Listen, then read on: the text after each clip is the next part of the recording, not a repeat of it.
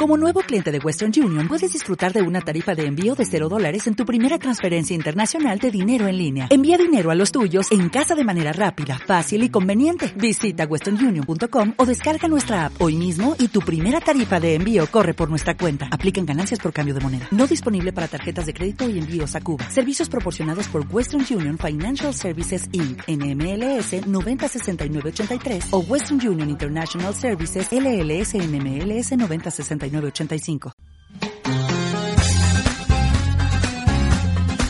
Pásate por nuestro Facebook, 16 novenos. Recuerda, el 16 siempre con número.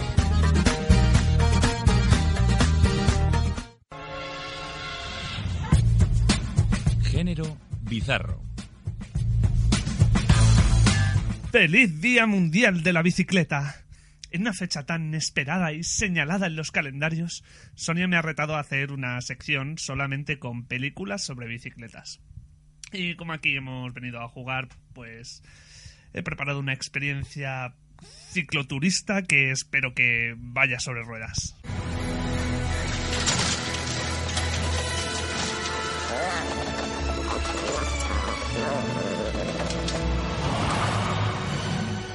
A pesar de lo que podáis pensar, existen bastantes películas en las que la bicicleta es la protagonista o tiene un papel determinante. Pero yo tengo un compromiso profesional con lo bizarro, por lo que me toca buscar dentro de estas y seleccionar las joyas más raras. Y esto me llevó inmediatamente al primer largometraje de Tim Burton, ya entonces con banda sonora de Danny Elfman, La gran aventura de Pee-wee. A ver cómo os explico yo esto. Pee Wee Herman es un personaje encarnado por Paul Rubens, que es básicamente un adulto con la personalidad de un niño. Durante toda la década de los 80 apareció aquí y allí y tuvo su propio programa en HBO. Pero lo gracioso es que este programa tenía un tono un poco subido, estilo Saturday Night Live. ¿Y por qué es tan gracioso? Porque Pee Wee es recordado como un personaje infantil por antonomasia, igual que Mr. Rogers o incluso Bill Nye.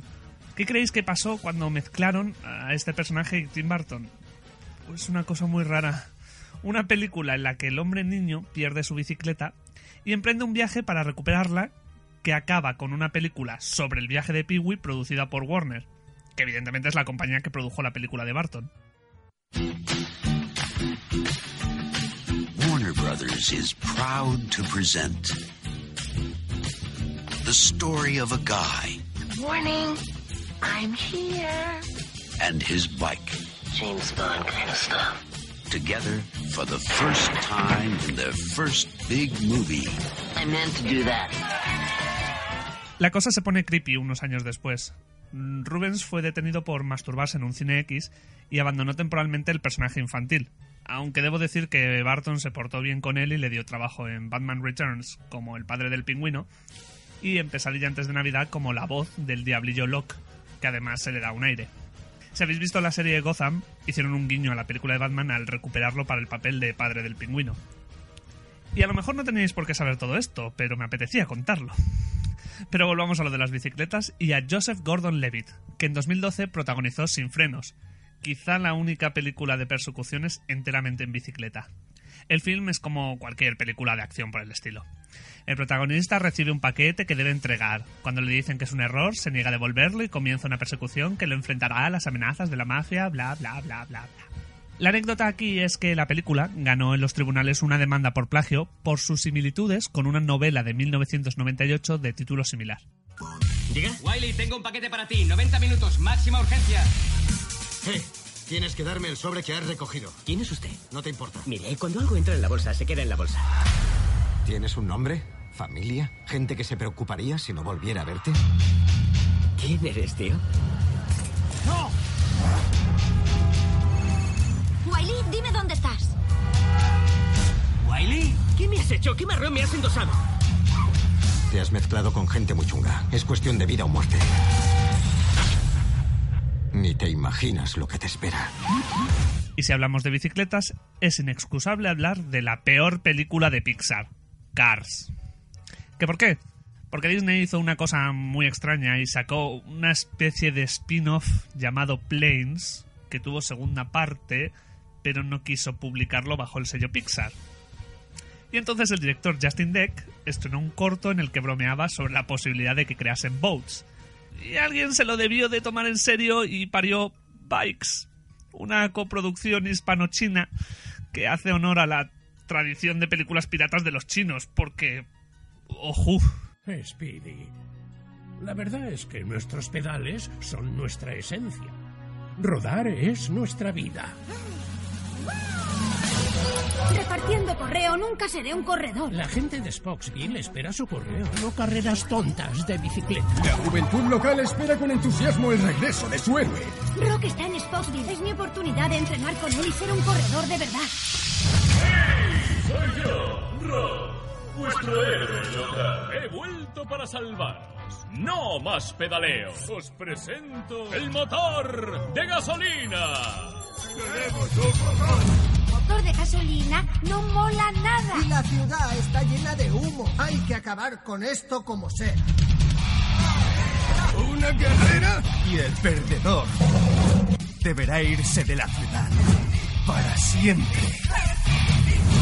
En lo que esperamos al estreno de una hipotética Trains o Helicopters, eh, voy a terminar con el evento que más atención ha generado entre las películas de biciclistas. De biciclistas o de los putos coches.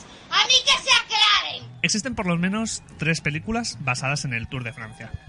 La primera es Bienvenidos a Belleville, una maravilla animada en la que tres ex-vedettes ayudan a una abuela a buscar a su nieto ciclista, que ha sido secuestrado por la mafia francesa. Personalmente, mi favorita es Tour de Pharmacy, Ruta Adulterada en español. Un falso documental dirigido por Jake Simansky que junta actores como Andy Samberg, Orlando Bloom y Freddie Highmore con Kevin Bacon, John Cena, Mike Tyson, Lance Armstrong o JJ Abrams. Es una cosa delirante que recomiendo muchísimo. Además de los numerosos chistes sobre dopaje, os adelanto que hay un romance entre Samberg y Highmore que no es lo que parece. The 1982 Tour de France.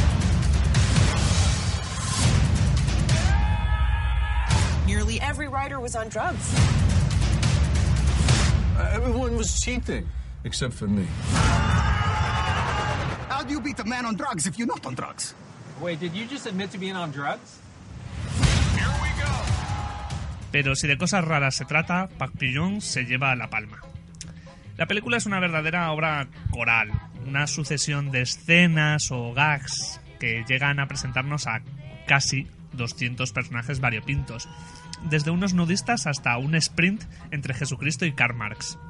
Ninguno de los personajes tiene nombre. Hay un masoquista, un diputado, un lazarillo, un sabelotodo, un ladrón, un claustrofóbico, un filósofo, eh, unas niñas de papá. Además del humor de las escenas, lo mejor de la película son los bosquejos de los personajes a base de pinceladas rápidas, sin perder de vista una doble intención de satirizar sobre el mundo y sus habitantes y demostrar lo absurdo que puede llegar a ser. Y creo que con esto he cumplido sobradamente el reto que me lanzó Sonia, así que voy despidiéndome hasta el Día Mundial del Monociclo. Adiós.